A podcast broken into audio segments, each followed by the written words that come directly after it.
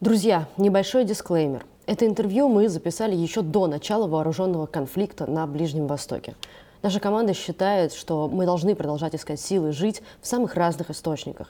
В этом нам помогает в том числе юмор. Мы надеемся, что подобный контент поддержит и вас. Если одна шутка про Путина у меня есть в концерте, она вообще достаточно беззубая. То есть, вы помнишь про эротические сны, Да, если ты помнишь. Да, да, да. То есть она вообще, ну, то есть, то, что я говорю, что, ну, Путин некрасивый, мне не нравится.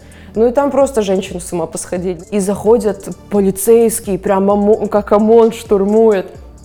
И я начинаю говорить, это все потому, что я говорю шутки про Путина. Они говорят, девушка, вы ковидные ограничения нарушили, можете, пожалуйста, покинуть помещение. Да, мне было страшно за семью очень сильно, не за себя, а за семью.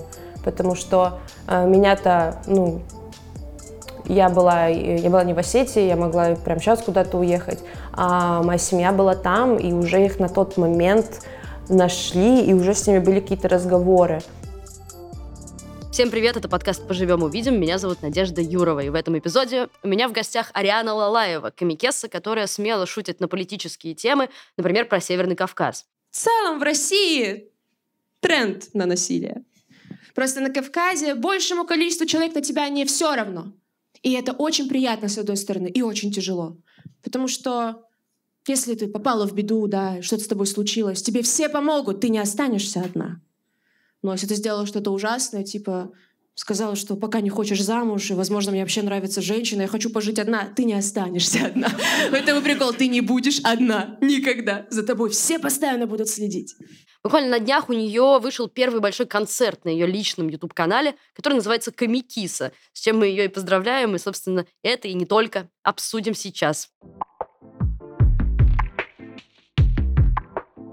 Вопрос с места в карьер.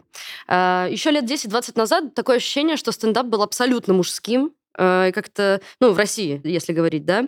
И вот феномен женского стендапа, он как будто бы сейчас, э, его стало больше, он начал набирать популярность. Как тебе кажется, в чем, э, почему так? Почему женщины в стендапе стали популярнее, чем мужчины? А, да просто потому, что у нас э, индустрия моложе сильно, чем э, на Западе. И изначально было больше парней, и изначально как будто бы стендап считался делом таким э, больше пацанским, потому что как-то все равно же мы же меняем свое отношение еще к тому, какой образ девушки, что он может быть многогранен, что это не обязательно супер э, женственное, прилежное, э, такое милое существо. Просто доступ появился какой-то, и стало понятнее то, что девчонки это тоже могут делать. Изначально, правда, было прям супер немного. Даже если взять вот стендап на ТНТ, который появился, вот база, на которой, вокруг которой строилась стендап-индустрия, там изначально была только одна Юлия Ахмедова. Если вы видите, что машина припаркована задними колесами на бордюре, а передними в заре, это женщина. И вот так вот потихоньку-потихоньку просто стало больше девчонок. И это очень хорошо. У тебя сейчас нет ощущения все равно, что как бы то, что ты девчонка, это немножко как-то типа вот, ну, как-то вот это редкость, так это странно, что в основном парни нет? Или этого уже как-то прошло? Вообще нет, вообще правда, абсолютно сейчас такого нет, и мне это очень нравится. Ну, это вот как, ну, как на Западе, то есть ты просто вот одна творческая единица комедии, и, там вообще не, не, не- нет разницы. Сейчас, если взглянуть даже на лайнап, который у нас э, в Бухаре, в Бухаре стендап-клубе, э, там 60 на 40, иногда там даже больше девчонок, э, чем парней. Вот этой разницы уже такой нет. Это, может быть, лет пять назад ведущий, когда объявлял э, девушку, он говорил, сейчас будет что-то особенное, то, чего вы, наверное, раньше не видели и не ожидали ничего такого. Сейчас это абсолютная норма, просто. У тебя выходит, э, точнее так, на момент, когда мы выпустим это видео, у тебя уже выйдет большой-большой концерт Комикиса, который ты назвала, э, на твоем личном YouTube-канале. Э, Ну, рассказывай, как бы ты описала, про что он? Про что он? Это первый концерт, и вообще для комиков первый концерт это очень такая ответственная и важная штука. И на самом деле я старалась его особо тоже не перемудрить, а просто э, дать какой-то вот такой творческий э, продукт, э, который, который можно о себе заявить. Он в целом там собраны вообще супер старые шутки, которые можно даже понять, что они старые. И есть шутки, которые написались там за полгода последние, это тоже будет чувствоваться. Так, там вообще помесь всего. Там у меня и про детство, там у меня и про какие-то наблюдения жизненные, там про женщин, там про парней, там про Путина. Там вообще э, не ожидаешь, что будет дальше в следующие пять минут. А почему Камикиса? Как ты придумала это название? Камикиса — это уже скорее такой мой личный мем, который которому уже, наверное, года 3-4, когда мы начали использовать феминитивы, у нас появился феминитив Камикеса, мне сильно нравился, но еще у меня ну, всю дорогу был какой-то свой прикол с кошками. Ну вот просто я и видос со своей кошкой снимала очень много, а, и просто вот был какой-то такой прикол, и я просто заменила окончание на киса, получилось камикиса, и я просто этим пользовалась. И название, честно, название концерта, оно абсолютно не отражает концерт, просто я никак не могла иначе назвать, клянусь. Просто название концерта — это такая вещь, которую очень важно тоже не перемудрить с ней, чтобы не выглядело супер помпезно как-то, чтобы никто не подумал, ой, она заморочилась над названием, потому что она хочет выглядеть крутой. И просто как Камикиса это придумалось за минуту до того, как мы обложку сделали, чтобы уже хоть что-то написать. Поэтому Камикиса. Расскажи э, для тех, кто, возможно, не знает, что вообще такое Comigration, как он появился и как там все устроено. Comigration — это объединение комиков, которые сейчас находятся в Грузии, которые уехали из России. Большая часть из нас уехала э, в феврале-марте 22 года, э, и до сих пор мы находимся в Грузии. Все это время мы тут строили комедийное объединение, э, создавали продакшн, создавали канал, снимали различные шоу. Вот недавнем времени еще открылся стендап-клуб, Бухари Stand-Up Club, в котором мы выступаем. В общем, вот, э, и можно назвать какой-то костяк immigration, там, каких-то определенных людей, но так immigration вообще это и все комики, которые ну, приезжают, допустим, э, переезжают сюда жить, начинают выступать в рамках наших шоу. Вот это вот все мы. Подпис, подписывайтесь. А, смотри, ты раньше выступала на ТНТ. Скажи, с кем из ребят ты подружилась и поддерживаешь связь до сих пор? И кого вообще из российских комиков э, уважаешь? Я выступала на ТНТ давно прям. Я там только начинала. Я участвовала один раз в открытом микрофоне. Вот самый свой первые пару месяцев занятий стендапом. Мы в комедии Батле. А, тоже год 18 наверное, это был.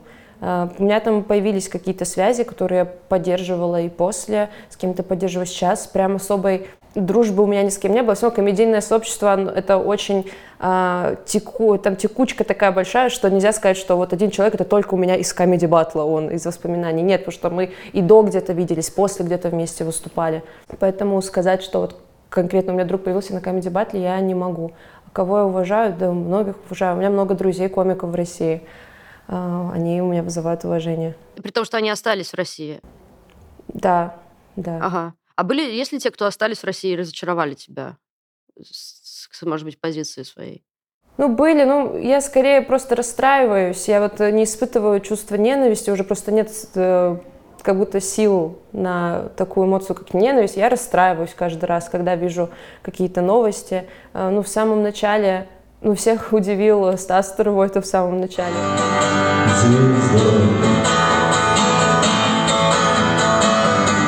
Солнце мое, взгляни на меня.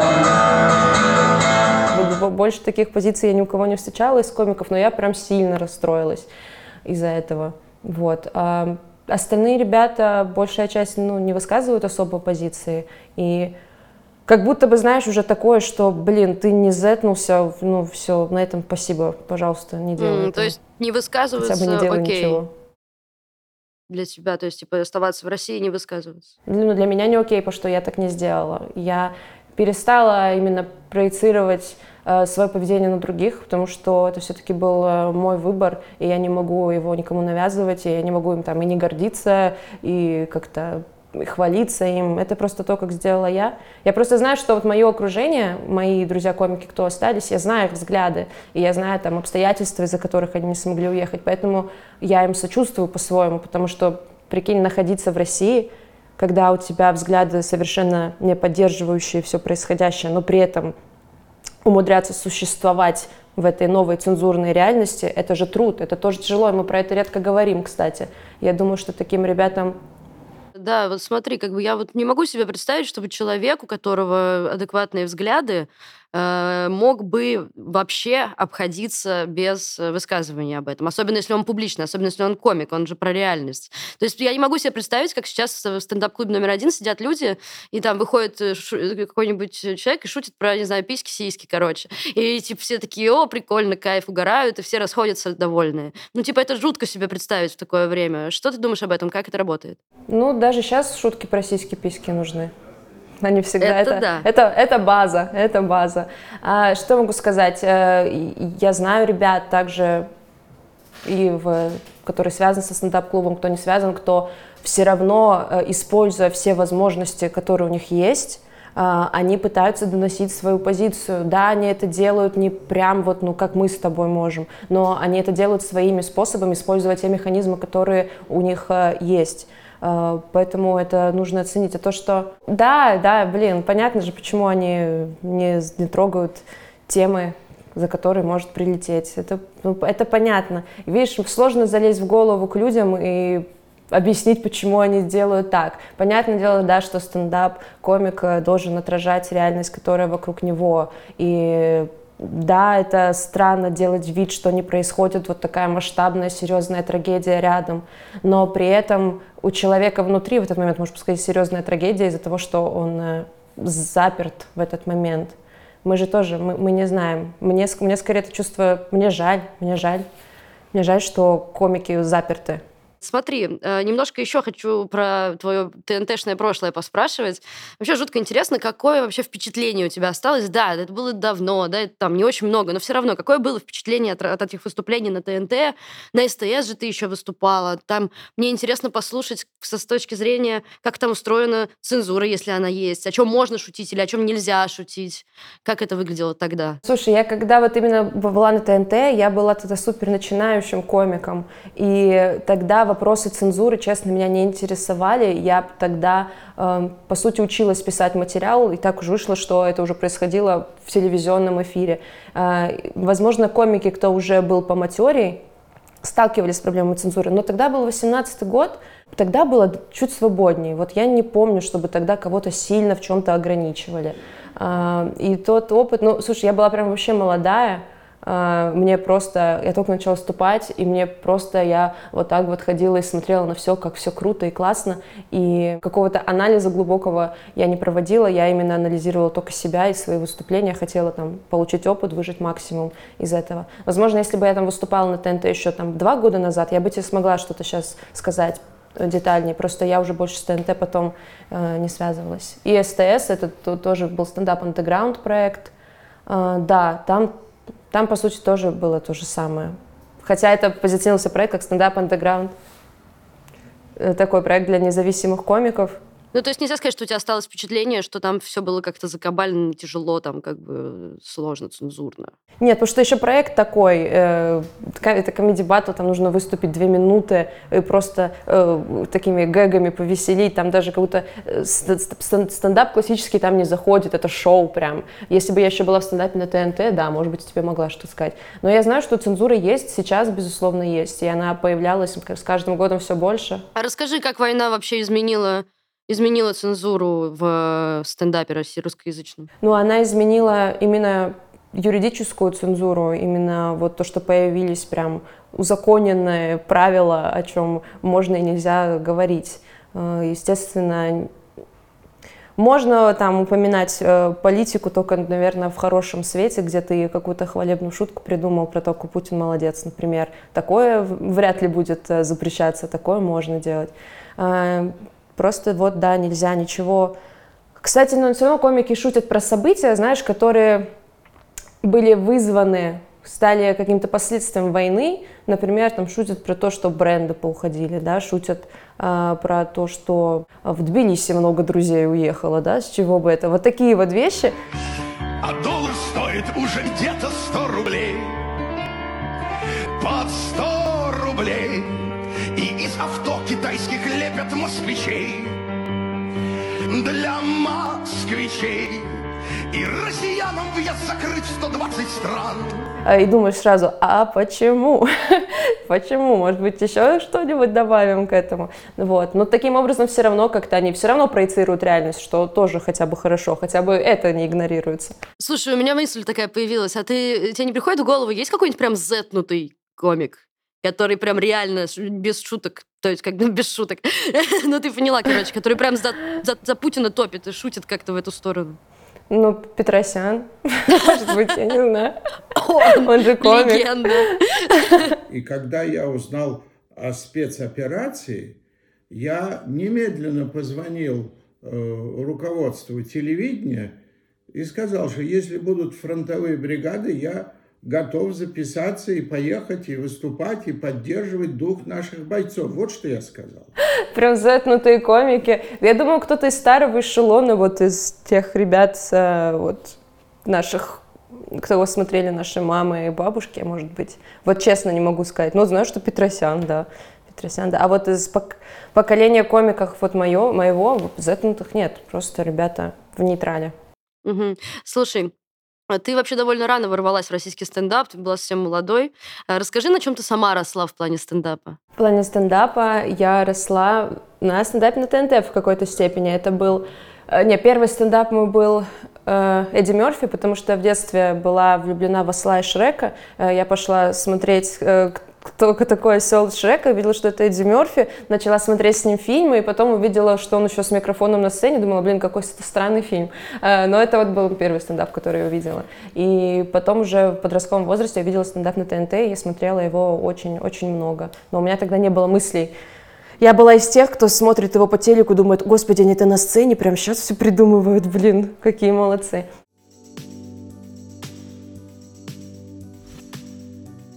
Мы прерываем это интервью ровно на 10 секунд для того, чтобы попросить вас прямо сейчас нажать на колокольчик и не пропускать наши новые видео. Спасибо большое.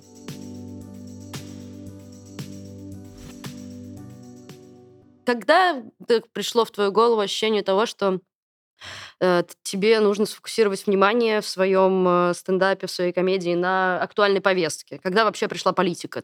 А, Наверное, когда я сама начала погружаться, именно какая-то у меня гражданская осознанность начала появляться, это, наверное, в году 19 случилось. Я начала выступать в 16 вот в году 19 я помню, я даже помню, с чего началось, кажется.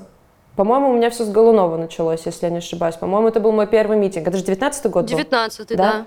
Да, да, вот, вот, я очень хорошо помню, что сразу после этого у меня сразу э, расширилось инфополе, я стала чуть больше каких-то источников читать, я стала чуть больше разного изучать, смотреть и начала больше погружаться как раз-таки благодаря, это произошло благодаря стендапу, это произошло благодаря тому, что меня окружали другие комики, которые ну, не были аполитичными, которые часто и в своих шутках, и в своих э, социальных сетях. А, например, ну, вот Руслан Халитов, есть такой комик, мой друг Руслан Халитов. Я помню, что он меня повел, ну, не, не меня конкретно, а нас повел на митинг поддержку э, Голунова тогда. Э, вот, ну, вот такие ребята, все равно вот часть комиков, особенно те, кто уехали, они э, и до войны не были в стороне. То есть э, и темы поднимались, и какая-то сатира была, и было осуждение, и была вовлеченность. И вот я думаю, тогда я начала как-то понимать, и меня, у меня еще так как 19 лет, я практически, ой, господи, 19, ну ладно, 21, я еще немножечко, у меня подростковый этот бунт не погас, и у меня это сразу поселило вот какое-то, что надо бороться, мы, мы все, мы должны объединиться и бороться, и побеждать, и мы все сила, Э, вот, и поэтому, да, как-то так. Естественно, когда ты об этом много переживаешь и думаешь, это, ну, это по-любому будет отражаться в твоем материале. Не Хочешь ты страшно было или тогда, тогда на эту тему шутить? Вообще нет, мне было прикольно. Мне, у меня какое-то вообще дурацкое вот это... Мне нравится иногда вот так вот... Я когда вижу, что в зале сидят люди, их же можно еще визуально иногда так понимать, когда ты понимаешь, то, что им, скорее всего, сильно не понравится, что я там сейчас скажу, именно по поводу там власти условно, мне прям хочется это сделать, потому что я настолько уверена сейчас в своей правоте, что я могу за свои слова ответить, это- поэтому я это делаю. Страшно особенно, да, не было, и комики тогда не боялись Ходили иногда, ну, вот эти молодые люди с камерами э, снимать, но это тоже было скорее весело. Хотя нет, наверное, к этому не надо так относиться. Да, я какие-то... Я нездоровые установки людям даю. Да нет, я просто еще... Я была каким-то, да, еще ребенком тогда в голове, и мне это казалось борьбой. Мне это казалось моей борьбой.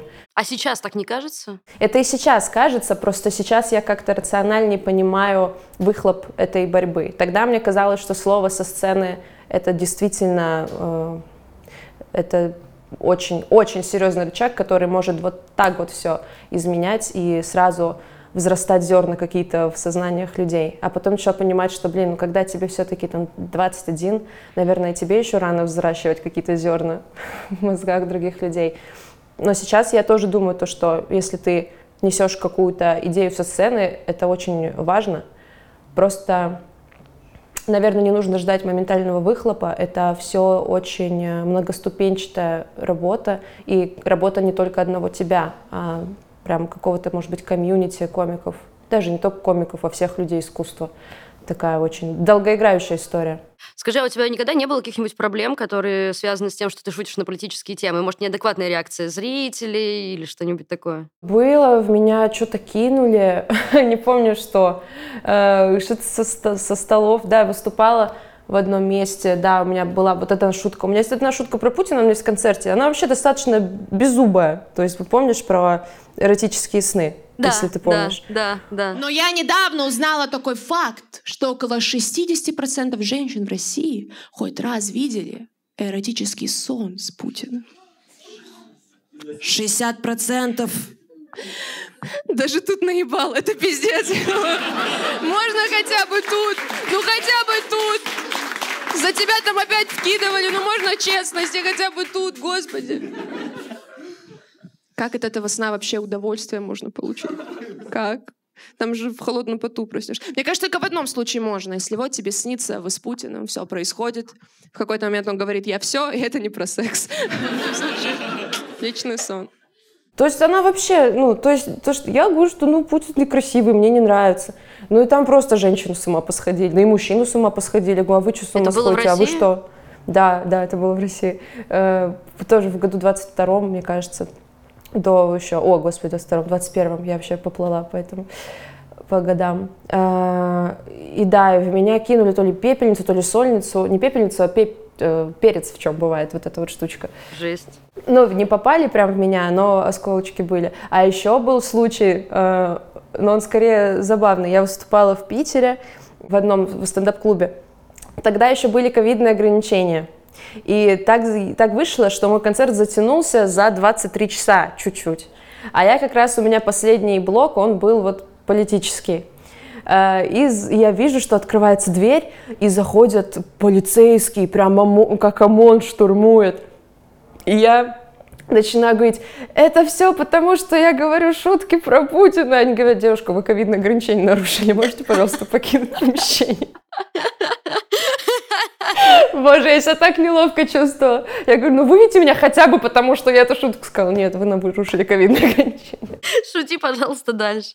Недо- А так недовольство базовое, выкрики, это часто, их даже не запоминаешь. Они вот периодически происходили. Сейчас они остаются, когда уже не в России выступаешь? Э, Редко, редко, даже не помню, когда было в последний раз. Ну, может, по другим случаям, просто пьяный зритель из-за чего-нибудь другого. А так, из-за того, что им позиция твоя не нравится, тут редко такое бывает. Вопрос, он практически первый у меня возник, когда я готовилась к интервью с тобой. Э, Не знаю, когда началась война или когда, условно, случилась буча, а, у тебя не было такого ощущения, что вот сейчас я вообще не могу шутить? Я не выйду на сцену, я не могу. Было ли такое? Да, да, я это помню очень хорошо. Э, э, Особенно вот когда случались вот такие, когда уже в инфополе попадали новости о вот таких прям ужасающих вещах, как Буча. Э, И, ну, я помню, что, ну, я и не выступала особо в эти дни, потому что, ну, ты фи- физи- физически это невозможно делать. И когда началась война, я тоже думала, вообще из солидарности как будто бы нужно прекращать вообще это делать. То есть у меня, у меня были такие мысли, что, ну, я стендап, я занимаюсь стендап-комедией, это само по себе про какую-то праздность, веселье. Какое может быть праздность, веселье? Но потом я думаю, это единственное, что я умею. Мало-мальски, но единственное, что я умею. А, Плюс, если я все-таки стендап это не только про праздность и веселье, если вот так, если серьезно, глубоко в это смотреть. А, и я могу быть чем-то полезна. Когда мы только приехали в Грузию, а, первые несколько месяцев мы делали только благотворительные открытые микрофоны. То есть у нас уже была возможность выступать, и одновременно мы были полезны. А, плюс ты можешь что-то говорить со сцены. Тебе же все равно, это какая-то тебе самому э, лучше, когда ты на сцене и можешь э, рассказать про этот ужас. Э, то есть я подумала, что я буду более полезна выступая, чем не выступая и просто буду сидеть дома и плакать. Да, конечно, конечно, само по себе это выглядит странно во время войны, но это опять же, если смотреть на это как на определенный механизм, то этот механизм может быть хорошим и полезным. Ну, я, конечно же, не могу не спросить тебя про шутку про остинский пирог. Что это было? Это было... Было... Это было. А, да. А, ну, хотели, да, разобраться со мной. Вот из-за шутки. Расскажи, что это была за шутка и кто хотел разбираться? Расскажи просто подробнее для тех, кто не знает. В рамках Росбатла. Росбатл — это такой формат, в который приходят комики. Мы тогда пришли с моим другом. А, и э, подготовленные шутки говорят друг на друга. Ну, Росбатл — это нужно прожаривать. Такие обидные, жесткие шутки часто там звучат. А, и, естественно, комики до момента выступления не слышат шуток друг друга. Это всегда типа сюрприз удивление. И я не знала, что Саша придумал эту шутку. Саша, когда придумал эту шутку, понятия не имел, что она может быть э, обидной и что она может триггернуть большое количество людей. И так случилось, что это был прямой эфир, кто-то на канал Панчлайна, э, фестиваль Панчлайн был тогда, и где-то эта запись сохранилась, я вообще про нее забыла, не знала, и через год, по-моему, кто-то ее отрыл, начали форсить, а это, ну, естественно, сильный резонанс, потому что шутка там действительно, э, шутка жесткая, шутка жесткая, и я э, понимаю, почему, ну, мой представитель моего народа она задела. И все было бы ок, если бы просто человек, который это увидел, бы написал, слушай, Ариан, я вот тут увидел это видео, давай-ка, может, ты кому-то напишешь, чтобы его удалили, потому что, по-моему, это там как-то обидно, неприятно, и давай его удалят. И я бы такая, да, конечно, да, давай удалим, это правда, ок. Но они начали разносить, разносить так сильно, что об этом чуть ли не до Соловьева дошло. И в итоге все это превратилось в один большой скандал, который, наверное, длился несколько месяцев я пряталась. Я подробнее рассказываю в своем стендап-концерте. Отлично, неплохо, реклама. Ну, ты скажи, скажи мне, а как ты это вообще проживала сама? Ну, ведь травля это очень тяжело. Что тебе помогало тогда справляться? Ну, мне друзья очень помогали, меня очень сильно все поддерживали. Опять же, объединение комиков меня очень сильно поддерживало. Э, Причем мне написали, вот мне многие написали, мне даже вот я помню, мне Руслан Белый написал, мне Юлия Ахмедовна написала, мне Тимур Каргин написал. То есть вот такие авторитетные для меня очень взрослые наши. Э, вот. Э, ну еще Слушай, я просто представляла, что это происходит не со мной, и каждый раз, когда я читала какие-то сообщения, комментарии, представляла, что это не про меня. Вот такое. Это на какое-то время побег от реальности, который чуть спасает. И э, все так. Я не думаю, может быть, что я до конца как-то... Я чувствую себя окей, но, возможно, где-то в глубине души я не до конца оправилась, потому что это все равно не тот опыт, который проходит быстро и не в глубокой терапии, а я в терапии глубоко так и не побыла. Скажи, а ты приняла решение извиниться? Это было искреннее решение? Да, мне было страшно за семью очень сильно. Не за себя, а за семью. Потому что э, меня-то, ну, я была, я была не в Осетии, я могла прямо сейчас куда-то уехать, а моя семья была там, и уже их на тот момент нашли, и уже с ними были какие-то разговоры. И я вот, вот разговаривала вот с человечком одним, который мне просто такие страшные вещи говорил, что там они могут сделать. Ты просто не веришь, что это происходит. То есть я понимала, что я иду на какую-то... Это прям угрозы были, да, какие-то? Да, да, очень сильные угрозы я понимала то, что я в каком-то смысле подвожу комьюнити комиков, да, потому что всегда же комики транслируют вещь, то, что шутка не преступление, за шутки не нужно извиняться. Я с этим согласна, но когда э, просто твой мир пересекается с миром вот таких вот, не знаю, ну, извергов, это были изверги, те, кто со мной разговаривали, эм, как будто бы страх за семью, он уходит, он выходит на первое место. Скажи, а сколько ты прожила в Осетии? Я прожила в Осетии до 17 лет. В 17 лет я уехала, поступила в Москву. Ага. А расскажи какие-нибудь три самых ярких воспоминания из жизни там. Блин, да много у меня было ярких воспоминаний.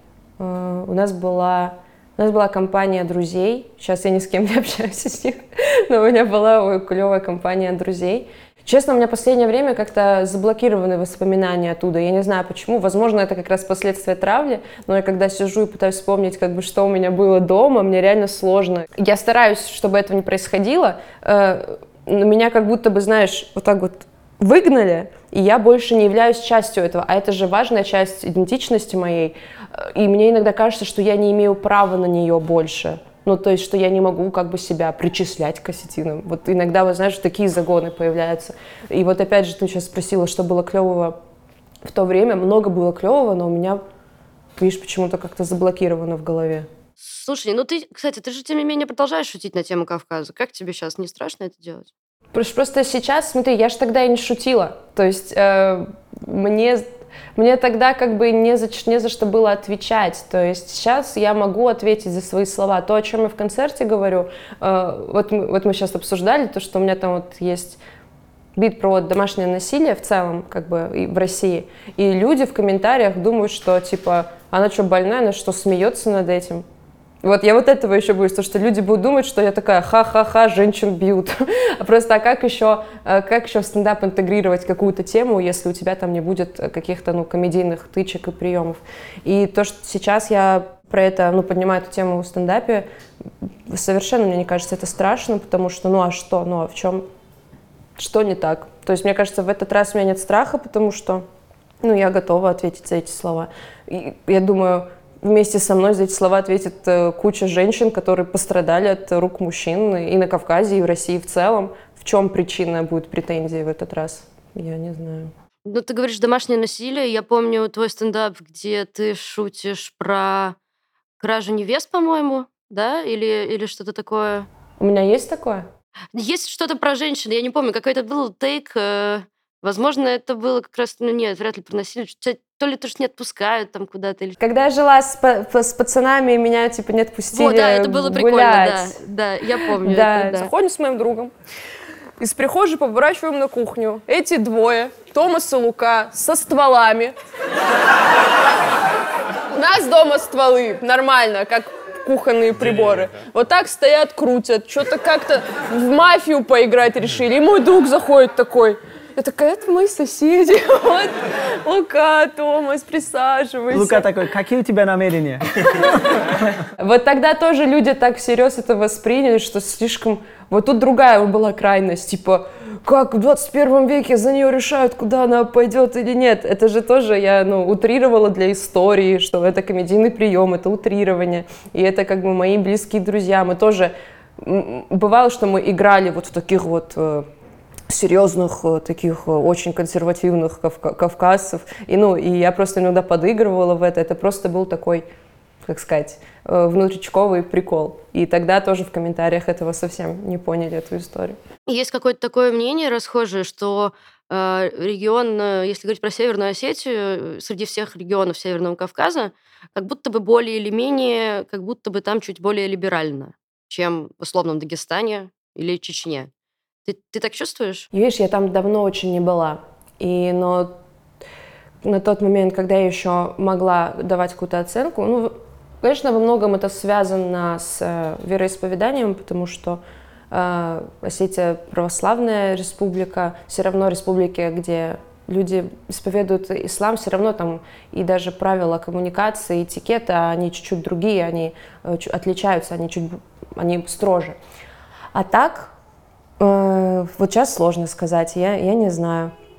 Вообще в целом на- в- во всех республиках э, Северного Кавказа есть даже свод правил для туристов сейчас. И в целом это, конечно, может вызвать разные ощущения, но как будто бы хорошо, что он появился, потому что не будет э, вот этих вот недоп- недопониманий каких-то с э, местным населением. Там условно написано, что шорты нельзя молодым людям носить. Я видела очень много видео, как да, парней бывало, что культурно, бывало, что не культурно, э, пытались докопаться за шорты, и вот появились такие своды правил, э, по которым теперь хотя бы люди смогут ориентироваться и не попадать в такие ситуации. Потому что, мне кажется, легче соблюсти это правило, чем пытаться в отпуске поменять всю систему, в которой существует республика изнутри.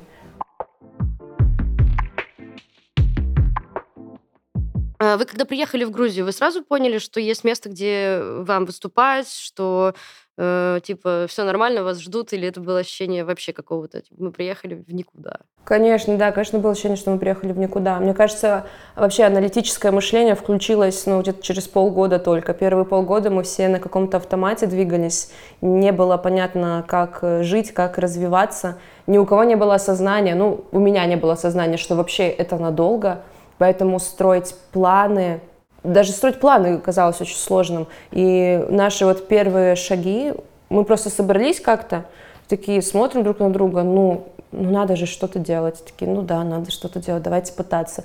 Естественно, русскоязычные, заходить в бары и предлагать э, в начале войны русскоязычный стендап, это вообще ну, идея патовая. Э, но мы, нам приходилось это делать, но при всем при этом Вы еще на себе что... русофобию? Мне слово русофобия еще не очень нравится в этом контексте, потому что оно как будто нас жертвами делает, э, что мы жертвы какого-то русофобии. А тут это, как сказать, ну, определенное отношение в связи с определенными обстоятельствами, я бы это так назвала. Но достаточно было в некоторых случаях просто донести то, что мы уехали из-за войны, эм, мы там высказали, высказали свою позицию, мы хотим э, дальше в творчестве развиваться тут, но мы, мы это хотим делать на благотворительных началах. Можем ли мы, пожалуйста, у вас э, на площадке это делать? И зачастую уже после такого разговора э, мы начинали сотрудничать. Да, и ну, ну, конечно, не было ощущения, что вообще... Я не думала, что я через два года буду даже еще тут. Я думала, что я через полгода уже полечу домой.